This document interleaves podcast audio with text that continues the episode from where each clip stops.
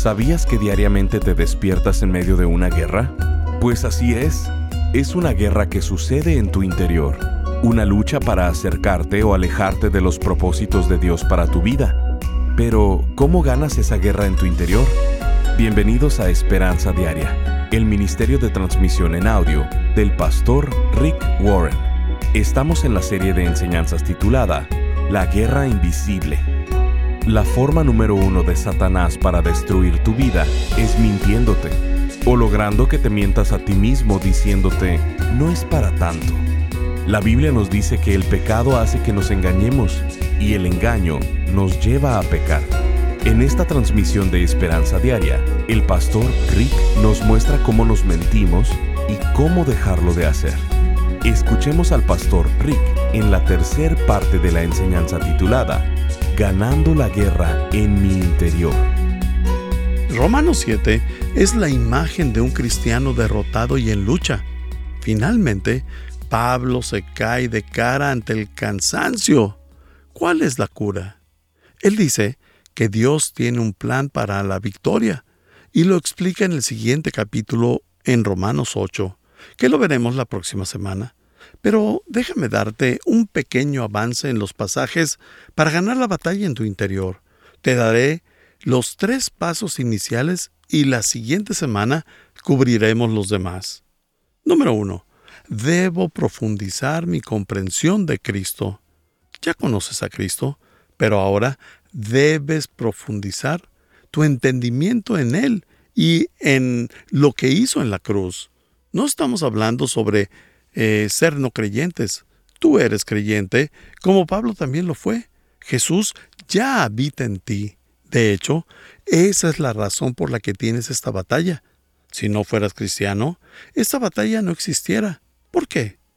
Porque solo tendrías una naturaleza, tu naturaleza antigua, y harías todo lo que quisieras, harías lo incorrecto sin siquiera pensarlo.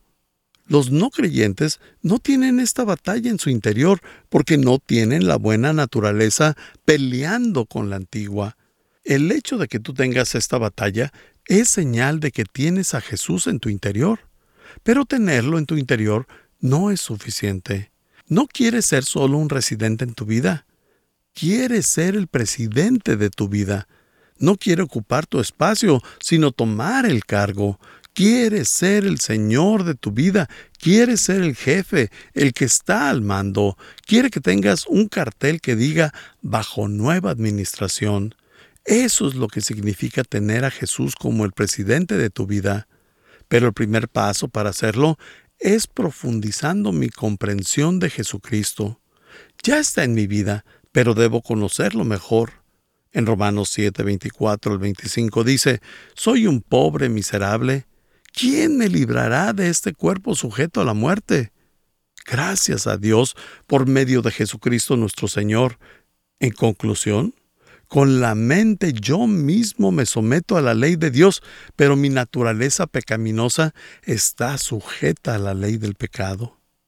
Fijémonos en cómo dice sujeto a la muerte. Es una gran frase.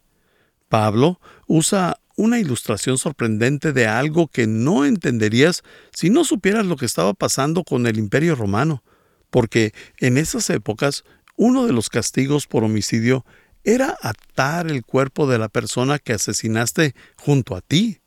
Tenías que caminar con la persona hasta que se descompusiera y se cayera. En lugar de meterte a la cárcel, te ataban el cuerpo de muerte, lo que significa que a donde quiera que fueras cargabas el recuerdo de tu pecado. En el versículo también pregunta, ¿quién me librará? No lo dice, porque la respuesta de la batalla no es un principio ni un programa, sino una persona, Jesucristo. No pregunta, ¿qué me liberará? sino, ¿quién? La respuesta es, solo Dios puede liberarte. Pablo explica versículo tras versículo, cómo es que está en lo último de sus capacidades, y al final de la cuerda recibe un destello de esperanza y le agradece a Jesús, pues sabe que la respuesta está en Jesucristo nuestro Señor, pero no es suficiente saber que Jesús es la respuesta. Quiero saber cómo, ¿Cómo es Él la solución a todos mis problemas? Pues lo veremos la próxima semana. El segundo paso del plan de Dios para la victoria de mi batalla es, número dos, debo detectar y desarmar la mentira que he creído. Debes entender que la forma número uno de Satanás para destruir tu vida es mintiéndote. A lo largo que te mientas a ti mismo, cada vez que expones o desafías una mentira que crees, te vas liberando cada vez más. La Biblia dice en 1 Juan 1.8 si afirmamos que no tenemos pecado, nos engañamos a nosotros mismos y no tenemos la verdad. Él dice que el pecado hace que nos engañemos y el engaño nos lleva a pecar. Todos nos mentimos todo el tiempo. De hecho, una de las mentiras más grandes que te dices es esta. No es para tanto. ¿En serio? ¿Tus problemas financieros no son para tanto?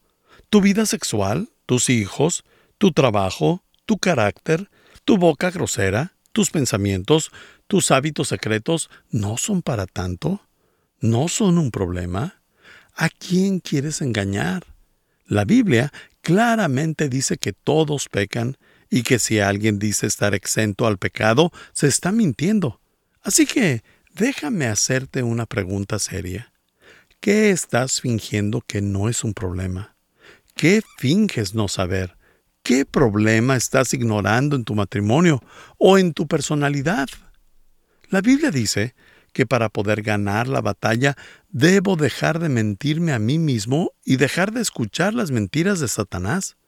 Quiero que veamos un par de puntos importantes. Número uno, detrás de cada acto de autoderrota hay una mentira que he creído. Ya sea que yo me mienta a mí mismo o que permití que Satanás me mintiera. En Jeremías 17:9 dice, No hay nada más engañoso que el corazón.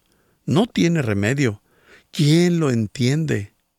¿A qué se refiere con que el corazón es engañoso? Tenemos una habilidad increíble para mentirnos a nosotros mismos. La persona más mentirosa que conoces eres tú, y la persona a la que más le mientes es a ti mismo. Yo me digo que las cosas están bien cuando en realidad no lo están, y viceversa. Lo hacemos todo el tiempo. Racionalizamos, minimizamos y ponemos excusas. Y bueno, número dos, para dejar de derrotarte a ti mismo, tienes que dejar de engañarte a ti mismo. Debo convertirme en una persona honesta, dejar de negar la realidad, de racionalizar, de minimizar, dejar de poner excusas y de tolerar. Déjame hacerte una pregunta seria otra vez. ¿Qué comportamiento autodestructivo estás tolerando? ¿Sabes que es malo para ti?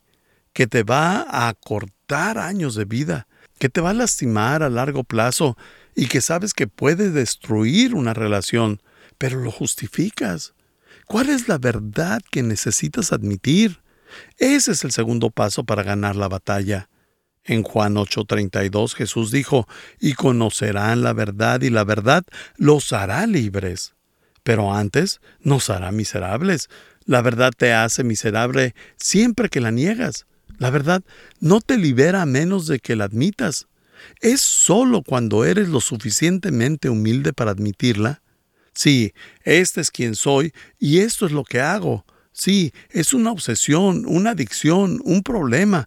Hasta que admites la verdad, te liberas.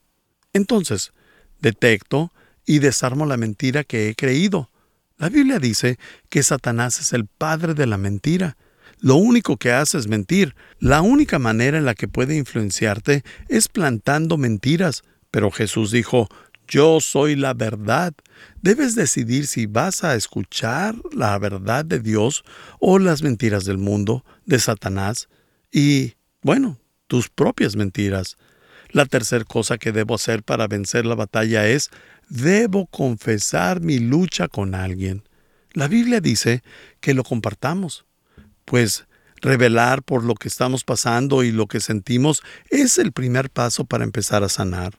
Si lo que quieres es ser perdonado, lo único que debes hacer es confesárselo a Dios. Pero si lo que quieres es cambiar, sanar y ser diferente, debes de compartirlo con otra persona. No lo tienes que divulgar a todo el mundo. Simplemente compártelo con una persona que te ame, que te ame incondicionalmente, te acepte, te ame y ore por ti. Nadie va a la guerra solo, sino con un equipo. Necesitas un compañero de batalla, una persona en tu vida con la que puedas ser completamente honesto. Puede ser tu esposo o esposa, pero si no lo es, busca a alguien más y simplemente compártelo. La Biblia lo dice en Santiago 5:16. Por eso, confiésense unos a otros sus pecados y oren unos por otros para que sean sanados. La oración del justo es poderosa y eficaz. Hemos hablado de este versículo docenas de veces aquí en Saddleback, así que quiero que nos lo memoricemos hoy. Solo la primera parte. Lo más difícil de recordar es el versículo. Entonces hay que decirlo antes de empezar y al finalizar. Y la forma de memorizarlo es diciéndolo en voz alta una y otra vez. Santiago 5:16. Por eso, confiésense unos a otros sus pecados y oren unos por otros para que sean sanados. Estás escuchando Esperanza Diaria, el programa de transmisión en audio del pastor Rick Warren. En breve, el pastor Rick regresará con el resto de este mensaje. La Biblia nos enseña que existen tres enemigos que están tratando de destruir tu vida. Quieren desintegrar tu familia, robar tu alma, apartarte del gozo, del propósito y del significado de tu vida. Estos tres enemigos están en tu contra la Biblia llama a estos tres enemigos el mundo, el diablo y la carne. El mundo está a tu alrededor. Satanás está en tu contra. Y la batalla contra ti eres tú mismo. Si no conoces a tus enemigos, nunca podrás ganar la batalla y vivirás derrotado toda tu vida. Pensando en esto, el pastor Rick ha elaborado una nueva serie titulada La Guerra Invisible donde estaremos viendo a detalle cada uno de estos tres enemigos, a lo largo de ocho enseñanzas, abordando los siguientes temas. Cuando te quieres rendir, ganando la guerra en mi interior, librado de mí mismo, llevando a cabo los cambios difíciles en mí. ¿Por qué la vida en este mundo es tan difícil? Siendo fiel en un mundo sin fe, cuando tu mundo se desmorona y Nunca luches tus batallas desnudo. Queremos hacerte llegar esta serie en formato MP3 de alta calidad, descargable y sin anuncios. Te invitamos a ser parte de este ministerio económicamente, contribuyendo con cualquier cantidad y uniéndote al esfuerzo de esperanza diaria en llevar las buenas noticias de Jesucristo al mundo hispano. Como muestra de nuestro agradecimiento, te enviaremos la serie titulada la Guerra Invisible. Para contribuir, llámanos al 949-713-5151 o visítanos en pastorricespañol.com. Esto es, al teléfono 949-713-5151 o visitándonos en pastorricespañol.com. Y si quieres hacerle saber al pastor Rick la manera en que estas transmisiones han tocado tu vida, escríbele a esperanza.pastorrick.com. Ahora, escuchemos al pastor Rick con el resto del mensaje del día de hoy. ¿Cuál es la verdad que necesitas admitir? Ese es el segundo paso para ganar la batalla. En Juan 8:32 Jesús dijo, y conocerán la verdad y la verdad los hará libres. Pero antes nos hará miserables. La verdad te hace miserable siempre que la niegas. La verdad no te libera a menos de que la admitas. Es solo cuando eres lo suficientemente humilde para admitirla. Sí, este es quien soy y esto es lo que hago. Sí, es una obsesión, una adicción, un problema. Hasta que admites la verdad, te liberas. Entonces, detecto y desarmo la mentira que he creído. La Biblia dice que Satanás es el padre de la mentira. Lo único que hace es mentir. La única manera en la que puede influenciarte es plantando mentiras. Pero Jesús dijo, yo soy la verdad. Debes decidir si vas a escuchar la verdad de Dios o las mentiras del mundo, de Satanás, y, bueno, tus propias mentiras. La tercera cosa que debo hacer para vencer la batalla es, debo confesar mi lucha con alguien. La Biblia dice que lo compartamos, pues revelar por lo que estamos pasando y lo que sentimos es el primer paso para empezar a sanar. Si lo que quieres es ser perdonado, lo único que debes hacer es confesárselo a Dios. Pero si lo que quieres es cambiar, sanar y ser diferente, debes de compartirlo con otra persona. No lo tienes que divulgar a todo el mundo. Simplemente compártelo con una persona que te ame, que te ame incondicionalmente, te acepte, te ame y ore por ti. Nadie va a la guerra solo, sino con un equipo. Necesitas un compañero de batalla, una persona en tu vida con la que puedas ser completamente honesto. Puede ser tu esposo o esposa, pero si no lo es, busca a alguien más y simplemente compártelo. La Biblia lo dice en Santiago 5:16. Por eso, confiésense unos a otros sus pecados y oren unos por otros para que sean sanados. La oración del justo es poderosa y eficaz. Hemos hablado de este versículo docenas de veces aquí en Saddleback, así que quiero que nos lo memoricemos hoy. Solo la primera parte. Lo más difícil de recordar es el versículo. Entonces hay que decirlo antes de empezar y al finalizar. Y la forma de memorizarlo es diciéndolo en voz alta una y otra vez. Santiago 5:16. Por eso, confiésense unos a otros sus pecados y oren unos por otros para que sean sanados. ¿Y dónde encontramos este versículo? En Santiago 5.16. El versículo que nos estamos aprendiendo es Santiago 5.16. ¿Y qué dice? Por eso, confiésense unos a otros sus pecados y oren unos por otros para que sean sanados. Santiago 5.16. Si gustas puedes escribirlo para que lo puedas leer durante la semana y te lo aprendas más fácil. Veamos el último versículo de hoy, que está en Gálatas 5:16, y dice, Así que les digo, vivan por el Espíritu y no sigan los deseos de la naturaleza pecaminosa. La diferencia entre Romanos 7, que es una imagen de derrota total, y Romanos 8, que muestra la victoria total, es una palabra, espíritu. En Romanos 7, las palabras Espíritu Santo nunca se mencionan, sino se habla del yo docenas de veces. Todo se trata sobre mí, mientras que en Romanos 8 la palabra Espíritu se menciona 19 veces. Esa es la diferencia, ya sea que estés usando tu Espíritu o el Espíritu Santo para empoderarte.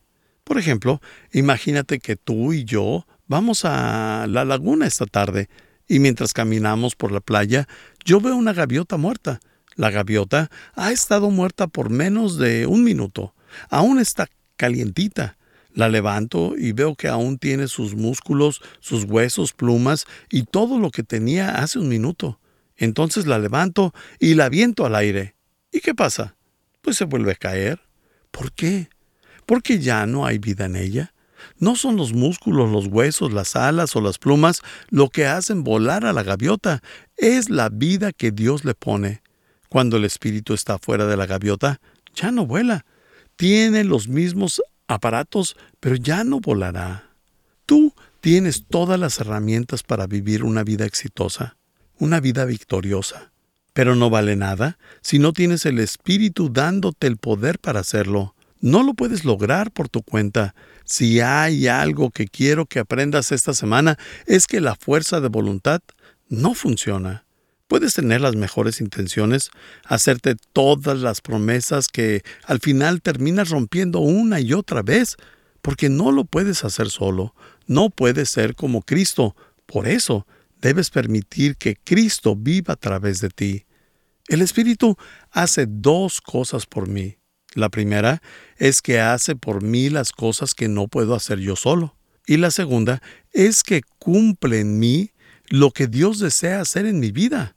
Los propósitos buenos son una buena forma de empezar, pero solo te llevarán hasta cierta distancia. Después de esa, tienes el poder del Espíritu. Permítanme orar. Nuestras mejores intenciones no son suficientemente buenas. el alcohólico que dice que jamás volverá a tomar y el violento que promete no perder el control la próxima vez y la persona controlada por la pornografía que dice que no volverá a verla, todos fallarán. ¿Cuántas promesas has roto? Muchas. La única manera de ganar la batalla contra el primer enemigo, la naturaleza antigua, es dejar que el Espíritu Santo lo haga. Nunca vas a recibir la victoria de Romanos 8 si no experimentas la frustración de Romanos 7 y te des cuenta de que no puedes vivir la vida cristiana con tu propia fuerza. Así que, ¿cuál es tu problema? ¿Tu temperamento? ¿Tu boca? ¿No tienes autocontrol? ¿Tu paciencia? ¿Tus pensamientos? ¿Orgullo? ¿Flojera? ¿Egocentrismo? Todos tenemos nuestros secretos y cargas, pero el problema de ellos es que no se quedan secretos por siempre. Quieres hacer lo correcto, pero terminas haciendo lo malo, y es frustrante. En ese caso es mejor ser honesto y decir, esto no está funcionando. Yo, intentando aletear en contra de la gravedad, es como intentar vivir una buena vida con mis propias fuerzas. Si ya invitaste a Cristo a tu corazón, Dios te dio una nueva naturaleza, pero a pesar de ser creyente, seguimos siendo pecadores. Sigue la pelea entre los dos perros. Puede que alguno de ustedes se sienta derrotado y quiere rendirse. Y mi respuesta es bien, ríndete. Deja de intentar hacerlo solo. No puedes ser como Jesucristo, pero sí puedes permitir que su espíritu te llene de fuerza, te dé una nueva vida y te libere del ciclo del pecado. Quiero que hagas la siguiente oración conmigo. Querido Dios, tú conoces la confusión en mi vida.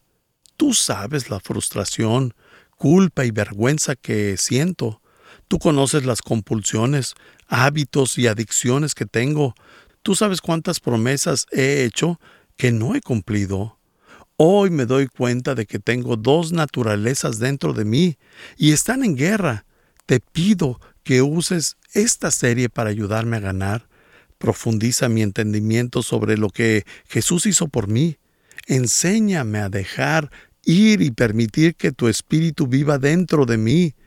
Esta semana, ayúdame a desafiar las mentiras que Satanás pone en mi cabeza y a desafiar las que yo me digo a mí mismo. Ayúdame a detectarlas y desarmarlas.